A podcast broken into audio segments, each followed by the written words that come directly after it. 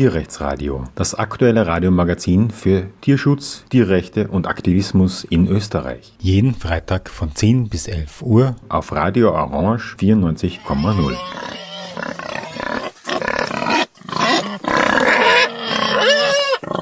Willkommen im Tierrechtsradio. Heute haben wir das Thema kultiviertes Fleisch bzw. in Fabriken oder im Labor erstelltes Fleisch. Und das Spezifische daran heute in der Sendung wird sein, es wird nicht um den menschlichen Verzehr gehen für Tiere. Und dazu habe ich heute einen Gast bei mir, Shannon Falconer. Hallo. Hello, thank you very much for having me. Great. So I will switch to English now. I want to do it in three parts, like I most of the time do. And in the first part, I want to uh, discover a bit more about you personally. Mm -hmm. The second part, I would want to discuss about cultured meat in general, what's related to it, what how it works, and so on. And in the third part, I would want to go more into into your own project and what your plans and development there is. Great, perfect. Who are you? What is your background? And what is your expertise and motivation for what you're you doing? I am the founder and CEO of this company called BioCraft Pet Nutrition. And we are making, as you've already described, we are making cultured meat specifically for cats and dogs. Um, so, a little bit about me. Uh, I I was brought up. I was. I grew up with three dogs, three cats, um, and uh, and I really sort of saw them as as my siblings. So I developed a very close relationship with uh, animals, non-human animals, at a young age. Um, and then uh, started to well stopped eating meat uh, in my early teens for animal welfare reasons and then started to volunteer uh, with animal rescue organizations in my late teens and then throughout my adulthood i've continued to do this. Um, but for in terms of my um, i guess my career path i'm actually a scientist by training. So i did my my master's i'm from canada i did my master's uh, and my phd in biochemistry in canada and then I moved to the U.S., uh, where I was working on my postdoc at uh, at Stanford University, uh, and it was really there that I decided um, that I was I was going to leave my postdoc and uh, with the pursuit of actually applying my scientific training to taking animals out of the supply chain. And uh, initially, I thought, of course, I would go into I would I would work towards making food that would um, replace meat for uh, meat that humans are consuming, because of course humans are the main consumers of animal-based products. But then, as I started to just understand more deeply how integral the um, the uh, pet food supply chain, or rather the the meat that goes into pet food, how important this is, and how absolutely vital it is to sustaining the economy of the animal agriculture industry as a whole. And then, as I thought, okay, but you know. And then it also makes sense that me as a human, I mean, I haven't, um, I haven't eaten meat for decades. I'm, I'm not struggling, but I I am hamstrung um, by feeding my needing to feed my cats uh, food that comes from this industry that I otherwise don't support. Um, and sort of putting these things together, uh, this is when I really decided that absolutely pet food was the best opportunity in terms of really moving the needle uh, towards taking animals out of the supply chain and making a dent in a category that has otherwise been long overlooked. Um, and so that was back in 2016 when um, the first iteration of the company, we, we were first um, known as Because Animals. And last year, um, or rather, last year, late last year, we discontinued the sale of some of our um, non-cultured meat products, a probiotic-based supplement, and nutritional yeast-based dog cookies, um, and really doubled down on the scientific strength and prowess of the company uh, to, to focus solely on making cultured meat, which is what we're doing today. Um, and then we rebranded uh, under this this name, BioCraft Pet Nutrition, this year, just a couple of months ago, uh, in uh, in May of 2023. So now today we are producing, we're, we're working towards producing, um, as I say, cultured meat as an ingredient um, with the intention of partnering with manufacturers, current manufacturers of pet food.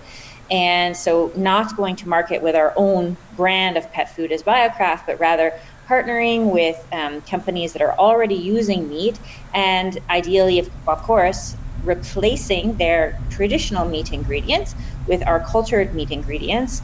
Um, and we're really focused on ideally, again, moving volumes. So large, you know, as opposed to sort of entering as a niche category um, really the intention is to to make a dent in terms of the numbers. Um, and the only way we can really do that is uh, the numbers of animals uh, and, the, and the profits of the animal agriculture industry. And the only way we can do this is by actually starting to really scale up and aggressively um, move large volumes of meat um, and sell them to uh, to um, to pet food manufacturers who already have that customer base. Um, and so that's what we're working on today. Yeah, you basically summed up already the whole oh, show, I think. You seem to be on mute, or oh. I can't hear you. Oh. Sorry, yeah. yeah, yeah, yeah. I, I basically. you summed up everything we want to talk about today already. so Great. I will try to jump a little bit back again to go yep. into more detail. Yes. Um, how did your upbringing, besides just uh, living with uh, different uh, pets at home, uh, influence your view on animals? Did you have family or friends? How did they behave towards animals? And did you have role models uh, concerning that area?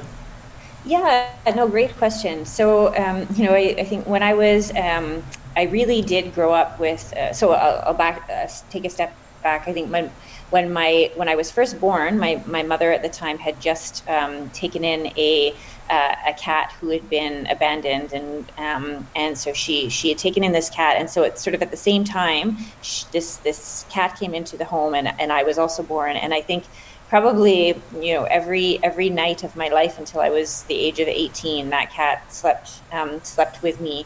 And um, so yeah I just from you know from my earliest earliest memories uh, I was really yeah at least this cat and then eventually dogs as well but um, were very much a, a, very very close part of my life.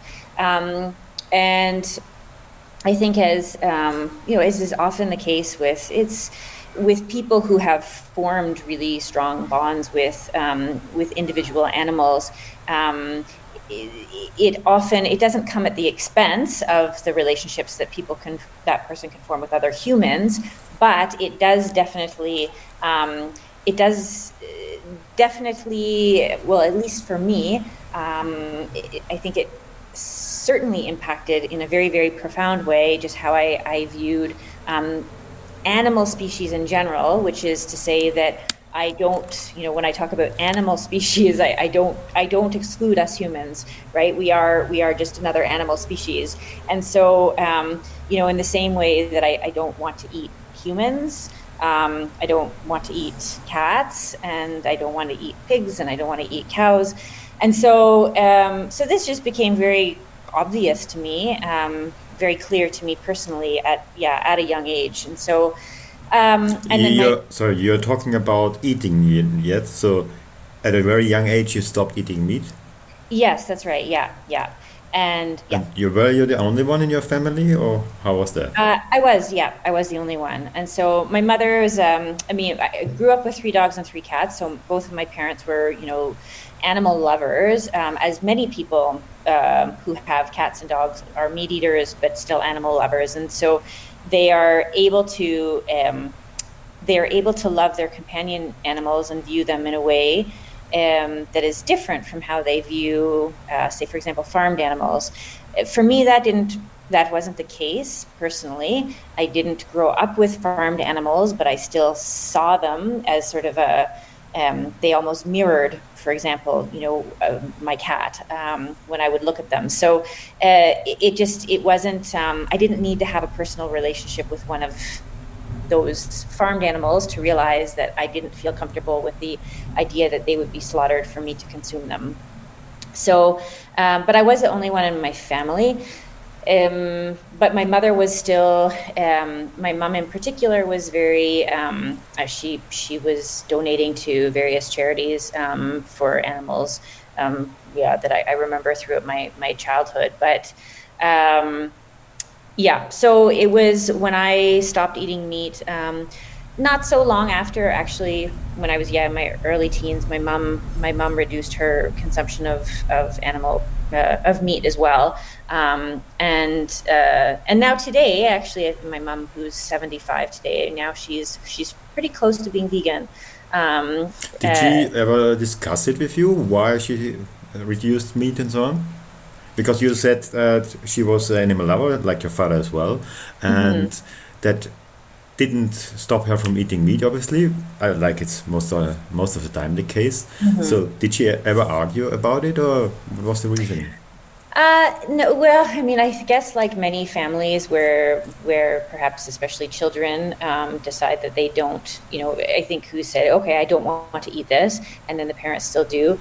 Especially in the younger years, there were lots of fights about it um, and uh, lots of arguments, and um, because I, I couldn't I often couldn't help but make comments about how I, I this is not something that I, I liked or um, and so as I yeah eventually um, it's just something that we sort of stopped talking about and I stopped making so many comments and my mom just stopped eating so much well she didn't ever really eat a lot of meat but she just she stopped eating it entirely um, and then eventually uh, stopped, well, transitioned towards um, consuming um, just fewer and fewer animal ingredients in general. So, um, yeah, I think these types of things are, are, are, at least from speaking with other friends and people I know who have different dietary preferences in this respect from the rest of their family, um, it's often something, a topic that is, it's dealt with in a difficult way.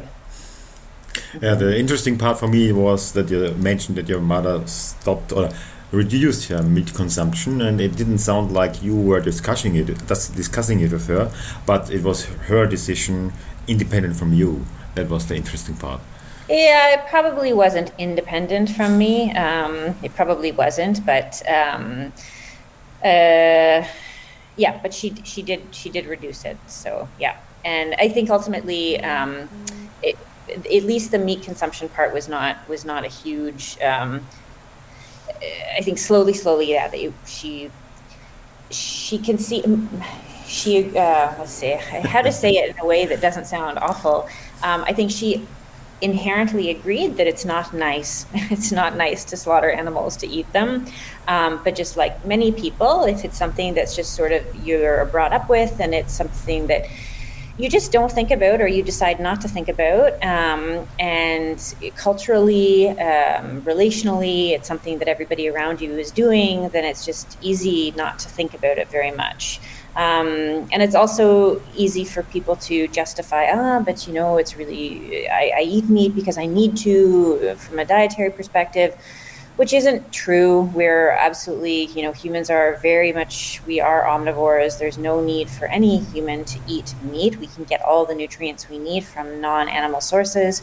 Um, uh, but in any case, um, yeah, it's it's easy for people to go on and on and have this this conversation and, and usually there's no there's no win so at some point you just have to move on mm, yeah no of course but yeah it was interesting because there are different developments in different. I talk to many people as well, of course, mm-hmm. and uh, they have all different stories to tell. How their relationship with their family was, and how mm-hmm. they decided. And in some cases, the family is always against uh, all what mm-hmm. they have done. In other cases, they surprisingly changed as well. So it's really mm. interesting uh, to hear that stories. But mm-hmm. uh, moving on a little. Uh, how did you discover the subject of cultured meat in the first place, and how was your personal journey concerning that? Yeah, no. Uh, so this was uh, when I started the company back in 2016, or I should say, even just before starting the company, um, when I was living in the, the San Francisco Bay Area. And um, at the time, in, in 2014, 2015, this was a time when companies like Upside Foods, right, when they've they've just recently received approval for cultured meat for human consumption. Um, but Upside Foods, uh, this other company that's now called Perfect Day, but at the time they were called Muufri, and they're making a um, uh, Perfect Day is making uh, a, a cow-free milk, so they are making like using actual protein um, that milk that, that is found in milk from cows, but they're doing it without the cow.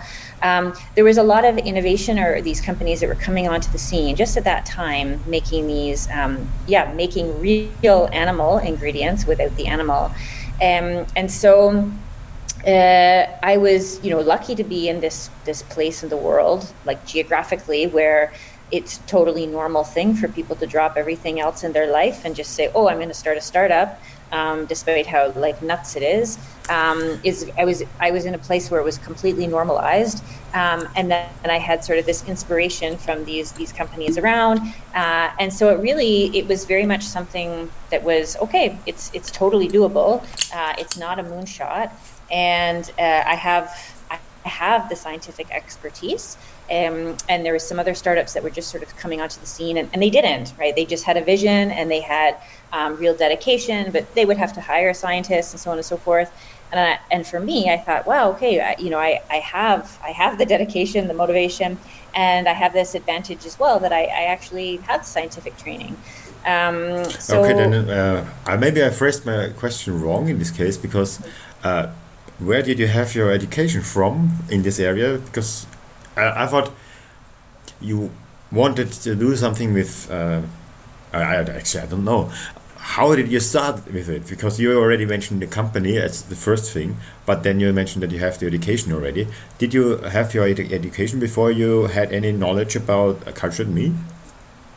Oh yes, yeah, sorry. I um, so my my education, uh, my, my master's in biochemistry and my PhD, it was, yeah, biochemistry or specifically chemical biology was really, um, that was actually in the sort of uh, pharmaceutical arena. So I was working towards um, drug development, specifically on antibiotics.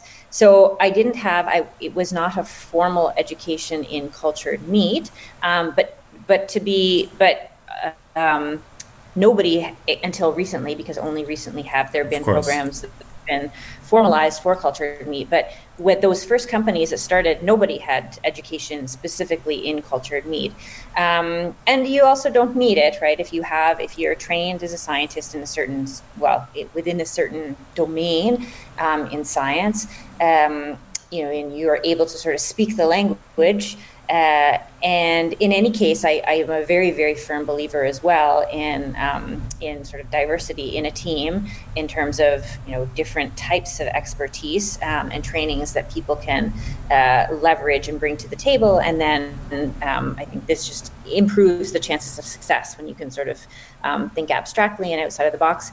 So anyhow um, when I started the company, I I had already I already had my PhD um, and and I yeah I was working as a postdoc but um, yeah my my training was specifically related to um, uh, my focus was on microbes actually not not animal cells. Um, and so uh, so that was definitely very different but my my work with uh, microbes was specifically related to um, genetic interactions with say chemicals or small molecules. So the way you the way microbes or their genetic machinery interact with the outside their outside environment um, and as it happens, when we think about cultured meat, one of the biggest first challenges in the area, and actually it still is to this day, um, it's really optimizing the environment, meaning those the sort of the the, the liquid of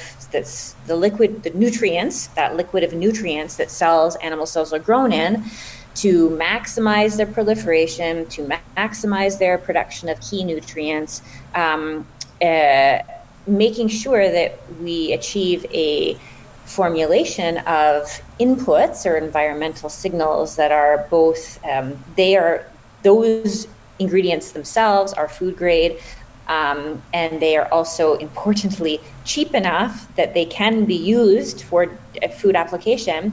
Um, this is something that still the industry is working is working towards you know over a decade later. Um, so that category, that just that general sort of way of thinking about how cells and their genetics interact with their outside environment, um, fortunately, that was something that I, I, I was trained in. Um, of course, I didn't ever pursue my training at the time with the, the thinking that, oh, I'm going to apply it to cultured meat. I didn't. Um, but, uh, but that's, in, eventually, that is how I ended up applying my training. Mm-hmm. Mm-hmm. And uh, you said you started more or less in 2016 with your. Uh, yes, yeah, company. it was. Yeah, so it was. Yeah, um, it was. It's been a long sort of road in this. Uh, yeah, this this um, this startup world. We started in 2016, and initially we focused on. We didn't have very much money, um, as a as startups usually don't. Um, and so we didn't at the time actually start the lab or the cultured meat work um, right away because we also just didn't have the money for it. Um, but we initially focused on um, launching these, as I mentioned previously, this probiotic based supplement and a nutritional yeast based dog cookie. So our thinking, our rationale was we would use these other ingredients um, or these other products using ingredients that were cultured. Um, so, uh, and use those sort of as a proxy to explain how animal cells are grown because they're also cultured. Uh, it didn't ever really, um, I think, you know, over the couple of years that we were selling those products, it, I, that translational piece didn't ever come through really, really clearly. I don't think, um, but it, initially that was that was the plan. Um, and then as we were able to secure some more funding and then start with the cultured meat um, uh, work, that was in 2019, and then um, and so that's when things started to really happen, I suppose, from the on the scientific front.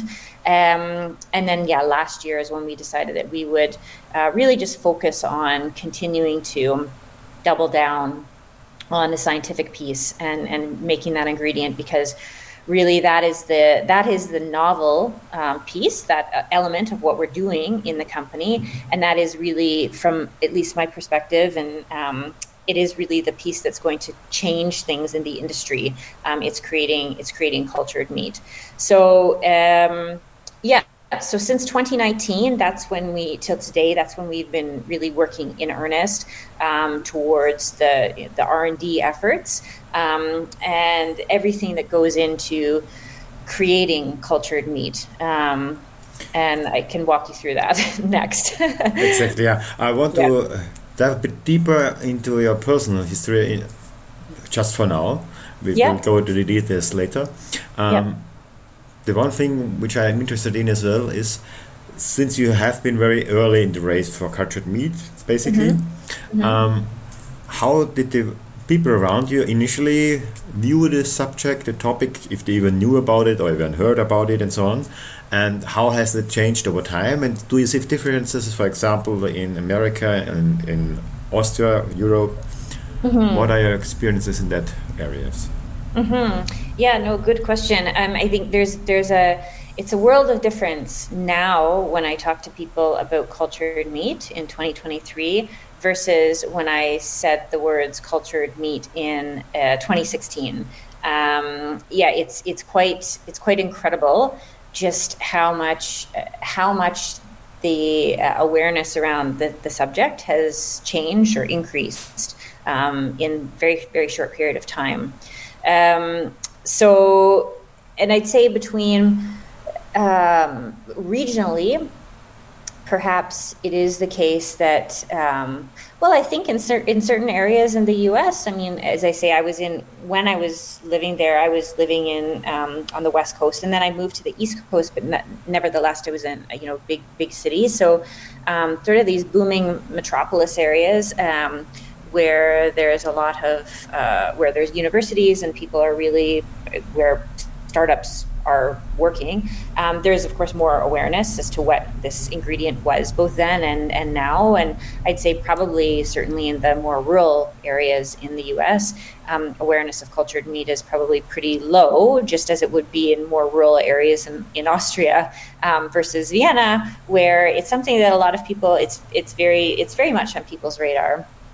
So I don't know that the awareness side of things, if there's really a huge difference between North America and Europe right now. I think it's um, it's a topic that many people um, who are um, who are interested uh, and have their finger on the pulse of what could, what changes could and should happen in order to um, improve environmental sustainability or animal welfare. Um, most people who think about those things at all have encountered the concept of cultured meat at this point.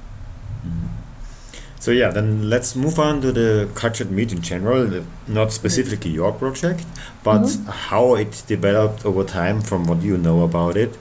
Can you give an overview of how the approach to cultured meat has changed over time and how it's basically done nowadays? Sure, yeah. Um, so very, very generally, cultured meat, uh, making cultured meat begins with, uh, it begins with cells, animal cells. Um, and so, where those cells come from, that can differ between any company. Um, you know, whether that company existed 10 years ago or today. Companies are still using um, a, a few, but basically one of three different types of cells in order to make cultured meat. So, one type of cell that people can use, and this is, I will say, the common type of cell that people in North America are using, is something called referred to as uh, an immortalized cell line. And so, what that would be is it would be um, uh, a type of cell, like, for example, muscle, a muscle cell. And normally, when a body, any cell, whether it's a, a muscle cell or a fat cell or a heart cell, um, in when the cell is in a body, they eventually these cells don't continue to grow indefinitely. Um, they grow and then and then basically they die. Uh, and then those cells are replaced with new cells but they that individual cell doesn't continue to make more of itself. So they die. If the cell doesn't die and it does continue to make more of itself indefinitely normally if we think about sort of the, the disease we would say this cell is cancer um, so cells that are cancerous cells are immortalized cells. They continue to grow indefinitely and they continue to grow aggressively. Um, in a lab, if you take that cell outside of a body um, and you continue to, so that muscle cell, in order to maintain that cell uh, to grow forever, it does have to be immortalized. Um, some immortalized cell lines don't show characteristics, hallmark features of being cancerous. Um, and there are various hallmark features of cancer cells in terms of different genes they produce and so on and so forth. But um, um maybe I can yeah. uh, take a quick question there because I find it very interesting. Uh, if you imagine that a cell can repeat and grow again and, be, and make new cells, mm-hmm. from the DNA standpoint, it seems like it is a copy of a copy of a copy mm-hmm. down to uh, errors amount to big differences over time? Uh, they would. So, and this is also why cells do these things. Like this is why cells they have these checkpoints, um, and they they don't continue to grow indefinitely um, because they do, do, accumulate mutations over time, um, and this becomes very problematic for a body. Which is why um, which is body which is why bodies have this have a mechanism whereby to um, keep cells from being able to continue to sort of grow indefinitely. Um, so, um, but if you have a cell so that's been uh, yes, it's immortalized, um, and now it's growing. Now it's growing indefinitely, um, and so companies can use immortalized cell, uh, cell lines, and many are uh, in, as I say, specifically in North America, um, and uh, and these cells would already be sort of, for example, a muscle cell or a fat cell. Um, and so that's one way. That's one way. So that's how one way to create a cell line. Another way to create um, a cell line, which is not a sustainable long-term cell line, and some companies are doing this as well, is they will, um, say, for example, go to the slaughterhouse and they'll take some. They will take some of the, the, the waste cells and then they will isolate specific cells and continue to grow them for as long as they can grow them. And then eventually those cells will die, and then they have to go back and they have to get more. And then, um, and so some fewer companies are doing that because um, that's a, a, it's, um, it's uh, especially for a company that sort of uh, whose intention is to take animals out of the supply chain. It's um, you don't want to have to still rely on on the slaughter. Uh, but the other challenge is that it's it's problematic because every time you have a different cell or different cell line, you really do need to optimize the parameters of growing it. So. Um, uh, even just very very small details will need to be refined and so it just becomes expensive and tedious and time consuming so fewer companies are doing that but it is a way to do it and then the other way to do it which is the way that we're doing it is we're using something called pluripotent stem cells so pluripotent stem cells are the only cells in the body naturally that do continue to grow indefinitely, but they only can, sorry, I should say, they continue to proliferate indefinitely until the body, the cues in our body says, okay, it's time for you to stop being this sort of blank slate cell. And now it's time for you to choose your fate and become either a muscle cell or a fat cell or a heart cell. And so all cells, every tissue in our body started as a stem cell. And then there are various environmental cues that told the cells, okay, now you're going to start to actually um, change and you're going to go down this one cell line. And then once you, assert, at a certain point, there's no going back, right? They sort of commit to a lineage and they go. Um, uh, so for us, we are working with these pluripotent stem cells because uh, a couple of things, uh, a couple of reasons. Because um, these cells, they are not immortalized. Um, they are sort of uh, naturally the only cells in a body that continue to grow indefinitely. So we are also we are not going to be um, challenged with uh, the GMO labeling that will probably accompany um, uh, immortalized cell lines in the U.S. Uh, and it also we, we I also wanted to avoid any kind of baggage that might accumulate um, just with consumers uh, starting to understand okay what is immortalized and cancer cells are immortalized and therefore oh am i eating a cancer cell um, again, not all immortalized cell lines are cancer cells, but it would be, you can see why it's very, very easy for people to believe that to be the case. And so I saw that as somewhat of a, a marketing and just consumer acceptance nightmare. So we are not doing that.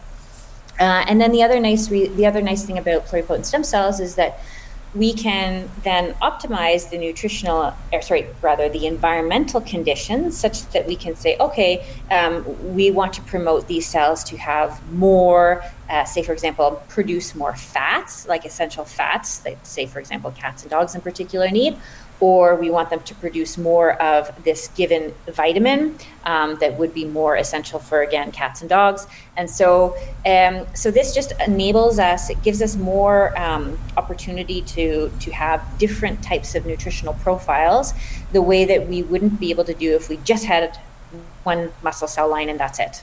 Um, so so yeah so so to answer the question, how does it start? It all starts with the cell line, and it depends on what type of cell line um, a company is using. Uh, and yeah, we're starting with the pluripotent stem cells. So, in essence, uh, those three basics, uh, your basic methods you described are mm-hmm. those which are used today as well, as well as in the early mm-hmm. days, basically. Um, so, mm-hmm. what would you say are the greatest challenges for cultured meat from your view? You also uh, you already mentioned that uh, getting the conditions right and so on is very important mm-hmm. and not so easy, obviously. Um, what else?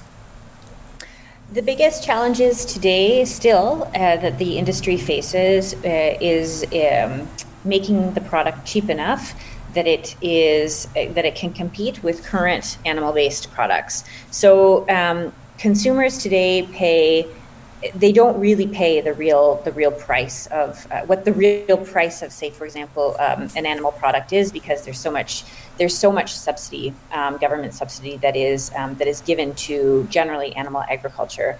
And so when people are buying um, when people are buying meat that's really not what the meat costs in reality. But nevertheless, that's what they're paying. That, that's what the, the customer is paying. And so for the cultured meat industry, that's what they need to be able to compete with.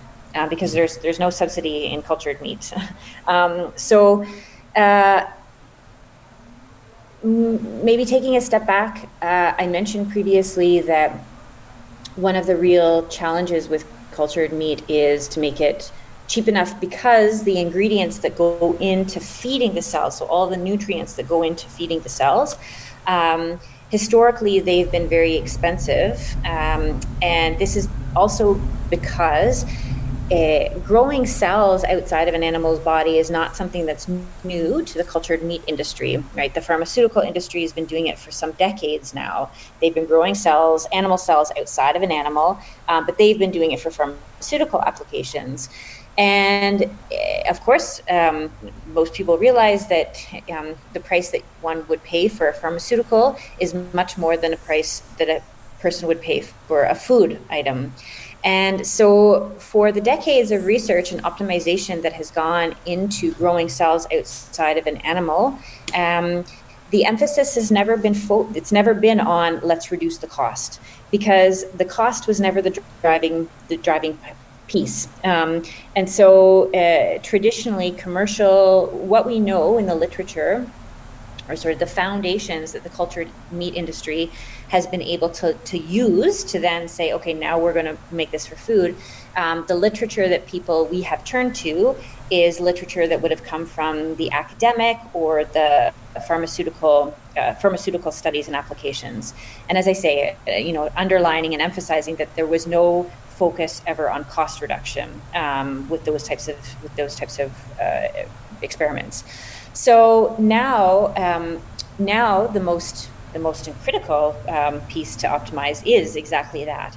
So companies now have been forced to try and um, really work on identifying um, and thinking of uh, sort of new ways to grow cells, um, or rather understanding more fully all of the all of the mechanics that enable a cell to grow um, both inside of an animal and outside of an animal and to understand this as fully as possible so that we can identify you know how basically the ways that we can um, those opportunities we can leverage to grow cells in in a way that is using um, using nutrients or ingredients in the media that are cheaper and that are also considered to be food grade so or feed grade in in in our case. So one of the i'll just say specifically in terms of the product that BioCraft is producing we are focused on making um, you know as a company that's focused on pet food and not the human food application we are fortunate in the sense that we don't have to worry about also the downstream um, work that the human food industry has to work to focus on, which is to then take the cells that they've grown in that expensive media and then um, b- basically try to form those cells into something that structurally looks like a chicken breast or it sizzles on the grill like a steak. So it, it has to look and smell and taste identical, and, and an emphasis on look, uh, look and taste uh, identical to what people are used to. So, uh, and this is this is a fairly high bar versus us in the in the pet food category. For us, we are only focused on the nutritional profile of our cultured meat. That is all we care about. Um, for anybody who has cats or dogs and feeds them pet food, um, we all know that you know current pet food looks disgusting. We don't have to worry about making it look good because it, it already doesn't. Um, but we do have to focus on ensuring that the nutritional profile is as good as, if not better, than what currently is on offer to the industry. So, uh, one of the great things then about what we're doing at BioCraft is we can grow the cells in in the nutritional broth, uh, and then rather than after we've grown the cells, rather than just throwing away the nutritional broth, the way the human food industry does because then they just capture they take just the biomass just the cells. We it is in our best interest to actually take that that nutritional broth too because the nutrients are what we're concerned about. So so what this does is this enables us to actually produce fortunately for us um, it enables us to produce an ingredient that's at a price point that's already much much cheaper than what the, uh, the, the ingredient that the human food companies are working on. Um, so if you can imagine, you know, we feed our animal cells, we feed those cells a blend of plant, primarily plant based ingredients. And then those animal cells take those plant based ingredients in the media, and then importantly, they convert those plant based ingredients to nutrients that only animal cells can make. So when we think about, so for example, a cat who's a carnivore, and what makes a cat a carnivore? It's their requirement for taurine, for vitamin A, um, for vitamin D. These are things that um, a cat absolutely requires. In the case of vitamin A, for instance, we as humans, we eat a carrot, our body takes the precursor molecule from the carrot, say beta carotene, and our body has the enzymatic ability to then turn it into vitamin A. And then our body uses that essential vitamin A. Cats don't have that metabolic machinery. So if we feed them a carrot, they're not going to benefit from beta carotene um, and be able to form it into vitamin A. Only animal cells make vitamin A. So the important thing in the product that we're creating is that those nutrients, those key nutrients that make a cat a carnivore, our cells are making them. And some of those nutrients are being retained within the cell and some of them are being actually spit outside of the cell into the surrounding environment, right? And um, in that nutrient blend of media. So this is why for us, it's critical uh, and it actually makes much more sense from a nutritional perspective to take everything out of the bioreactor um, and use all of that towards our final product. So, uh, as I say, this means that we're actually already at a, a price point that is quite um, commercially competitive. Um, and we don't have the downstream processing to work to, to, to then. Um, but I think your original question was what are what are the hurdles that the industry has to deal with still, and and still the hurdles are largely to produce a, a product or an ingredient that is commercially viable. Largely because I say even if the media costs come down, still um, the density of cells that tend to grow per volume of media is still relatively low compared to that liter of media. So that means just because um, just because somebody might say, okay, our, our media only costs us one dollar fifty per liter, uh, and we're growing our cells in there. But how many cells do you actually get from a dollar fifty? Which means, so do, then do you use one, or do you use up to five or ten liters of media in order to achieve that volume of uh, that density of cells? So that still is what is making the industry. Um, that is still contributing to the cost. And then from there, the, the companies have to, as I say, work on, actually creating that three dimensionality um, to the product. So that's adding time and cost as well. Um, those are the two biggies that are the cost drivers. And um, as I like to say, thank dog. Um, this is what at Biocraft we do not have to worry about either of those things right now because, um, as I say, we are very focused on just the nutritional piece, which means that um, yeah, we take everything out of the bioreactor and there's no downstream processing. So, uh, so for us, from a from a cost standpoint, we are very, very, very close to being there. So it's a, a great introductory product uh, uh, area if the technology is still new and you didn't have the time to optimize it totally, mm-hmm. that's an mm-hmm. area you can more easily get into and be competitive. Com- what is the word? Yeah, competitive. I guess. Yeah, exactly. Yeah, and yeah. But interesting for me was that you said, and I wasn't aware of that, that the structure and whatever thing uh, you need to do to make processed food for humans. Um, that that is done after the cells have grown. I thought it's part of the process that they get this structure, and they say it's afterwards. That's interesting. It's afterwards um, because there's no way to scalably grow um, something three dimensionally, like with the with all of the scaffolding and structure. Right now, there's no there's no technology at the moment that enables cells to at the same time grow um, into that into that form. Um, yeah, as I say, in a way that is commercially scalable in a high throughput fashion. So, what companies need to do um, is, I mean, they're they're growing cells the same way that we're growing them, which is in a bioreactor, which is just sort of cells suspended in media um, in this liquid broth, and then and yeah, as I say, they harvest them the cells after, wash away the media, um, and then use the cells to then create the structure. So it is it is a, it is the downstream processing step. Mm-hmm. Mm-hmm. So yeah, now now we can get a bit closer, I think, into your own project again. Um, you mentioned before that you started as because animals and that the focus was different from uh, BioCraft Pet. Can you uh, describe it a bit, little, little bit closer what the differences are? Yeah, sure. So initially, uh, with the company Because Animals, we we were focused on building a company that was sort of a brand, a consumer-facing company. So initially, the intention had been to um, create this cultured meat and then to sell it under the Because Animals brand.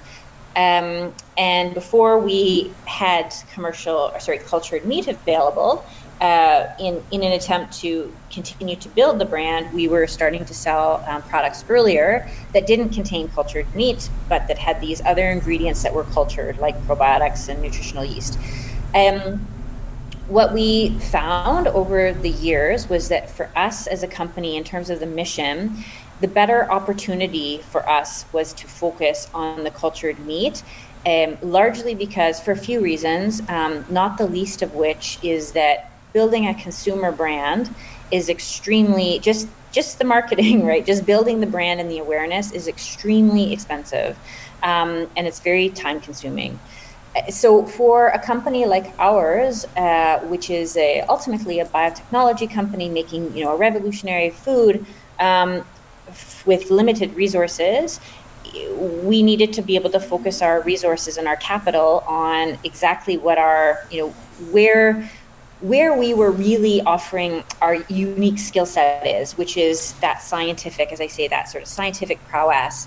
Um, so we, so for that reason, um, you know, it was it was it made much more sense for us to focus on that that arena, but also from the mission side, which is to reduce or take animals out of the supply chain.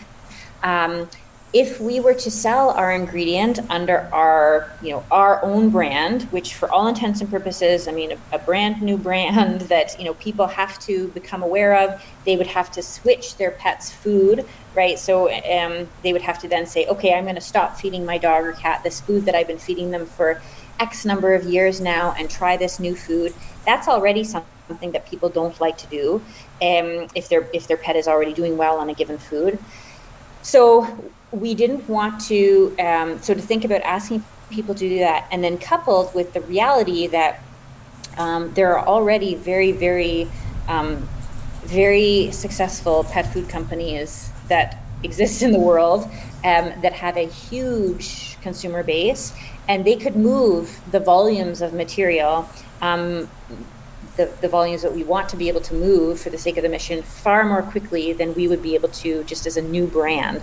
So it made much more sense for us to say, let's focus our attention on working with manufacturers who, um, A, already have the customer base, and B, already really are the experts at formulating and making food for cats and dogs. Because for us, we are going to be, we're making an ingredient and the cultured meat is going to go into the food, but it's going to be just one ingredient, right? There's still going to be other components in that uh, in that final product. And so let's leave it to the pet food manufacturing experts to make the final product and we will be the experts in in creating just this ingredient. Let's not try to wear too many hats. So uh, this is when we decided that yeah, we would just slim down our focus to really what we know how to do very, very well and what our unique strengths are. Um, and and that's hence the shift from because animals to biocraft pet nutrition. So in that process, you basically uh, became um, yeah a company doing business to other companies mm-hmm. and not with the uh, end customer, and therefore you might not be even uh, recognized by people on the street because nobody will list from where the uh, cultured meat in the project will come. It will just be labeled as something when it uh, exists and.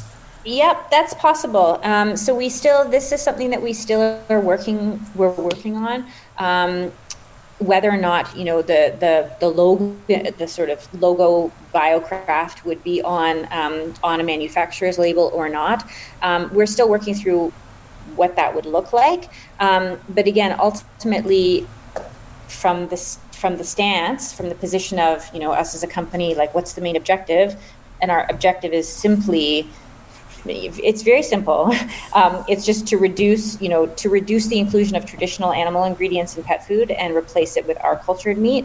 Um, I'm not sure that it's. Uh, I'm not. Sh- I'm not sure that it really matters, um, but this was something that we will determine later on down the road um, whether or not it will be beneficial or not. Um, because ultimately, we just want consumers to feel comfortable um, and to buy and to buy this product um, that is superior for so many reasons. So whatever is going to give them the confidence, um, uh, this is this is the path that we will most readily adopt. Yeah, I can imagine that. Uh, it, it also depends on the environment, which other companies mm-hmm. do similar things, and how over time the public awareness of those ingredients develops. It mm-hmm. might be a, um, an advantage if you have a good reputation, mm-hmm. concern, uh, um, yeah, in comparison to others, mm-hmm. or if it's not mentioned at all, people just go for the brand uh, where they get the mm-hmm. pet food from, like you described before. That's mm-hmm. interesting how that will develop and yeah, mm-hmm. how it will mm-hmm. uh, come to be then. Um, mm-hmm. yeah, okay. Um, I'm just trying to find my next question because we covered already a lot. Um, yeah, exactly. Uh, one part that was interesting um, is did you see any differences in the US and EU regulatory, regulatory bodies? Mm-hmm. Um, how are these uh, processes different, and mm-hmm. how do the US and EU standards for companion mm-hmm. animal food vary from another? Yes, good question. Um, this is something that is still we're still trying to work through. So we have communicated uh, with the FDA, uh, or rather, the under the FDA umbrella is called. There's a body called the Center for Veterinary Medicine, um, and is it is that group of uh, people that are uh, that will be actually regulating uh, the inclusion of cultured meat in pet food in the U.S. Um, when it comes to, and we've spoken with them, um, they've given us a very clear path to market in terms of what we need to do, in terms of the information um, scientifically that they want to see, etc. Uh, as for the EU, things have been a little bit I, I, don't want to say slower where the us it's just the us it's just one country whereas the eu of course it's not just one country. So there are many more stakeholders that need to get behind making a decision around a topic. So Right now, we're still unclear as to exactly what the regulatory route will be for cultured meat in pet food, what exactly that will look like in Europe. But we're working through it. There's still some unknowns. I'll leave it at that because they're unknowns. yeah, I guess even for the regulatory bodies, they don't know yet what they want to do with it. Yes, this is a exactly. I think you know. I think sometimes you can um, silences. You can interpret silence as such, right? You they they just haven't quite figured out how to how to approach this yet. But things will change. I fully anticipate. Yeah, over the next twelve months, we'll definitely have more insights around how this ingredient will come to market. Mm-hmm. And I can imagine even Austria it might be even more difficult because we have this history with GMO reluctance mm-hmm. and so on. Might be even a, a bigger hurdle than the European Union itself. We're not using any genetically modified cell lines. This is not a GMO product. It definitely it can be the case that people just think it is and just don't know. But certainly we will be very clear and vocal about the reality that, for example, when people buy traditional pet food and it comes from an animal.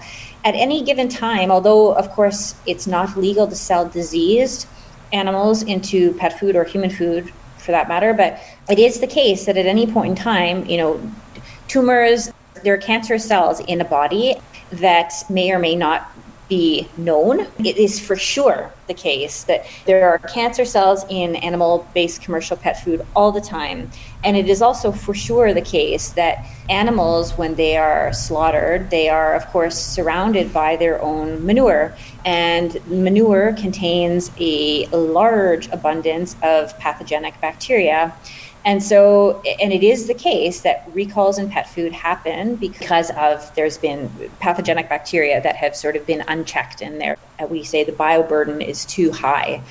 And so, the great thing about cultured meat is it really genuinely does stand to be a safer, um, not only healthier option, because we can, as I say, it is a tunable process. So, we can say, okay, let's change the environmental conditions a little bit so that we increase production of, say, this nutrient more and reduce that other component that we don't want.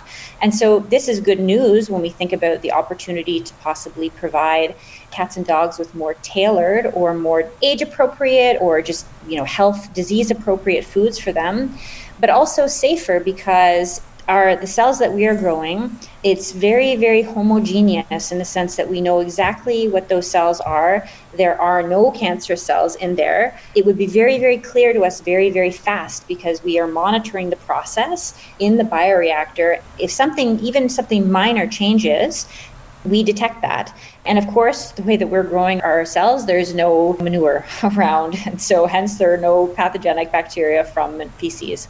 So genuinely, you know, we do stand to provide a safer and healthier alternative for cats and dogs. I have my own two dogs that I care for, I love deeply, and that I feed every day. And so I'm also somebody that, for me, the most important thing, as much as I, I don't want to harm any other animals, still my priority is my own pets. And so for me, I would also have to have a food. I will need to be convinced that anything I provide my cats or dogs has to be as safe as, as nutritious as what I'm currently offering or better. And this is the case for, I'm sure, for all pet parents. So we're not asking people to change the, the pet food because it's better for farmed animals or even because it's envir- better for the environment. Um, they can make that choice to change just because it's better for their cats or dogs. How can people find more out about you and your work and your products? Yeah, thank you. Um, they can go to our website, which is biocraftpet.com. And um, from our website, there will be links to our various social media channels. As people want to get in touch, they can send us an email there as well. Thank you so much, Shannon, for being with us. Thank you very much, friends, for the very nice time together. Tierrechtsradio, das aktuelle Radiomagazin für Tierschutz, Tierrechte und Aktivismus in Österreich. Jeden Freitag von 10 bis 11 Uhr auf Radio Orange 94,0.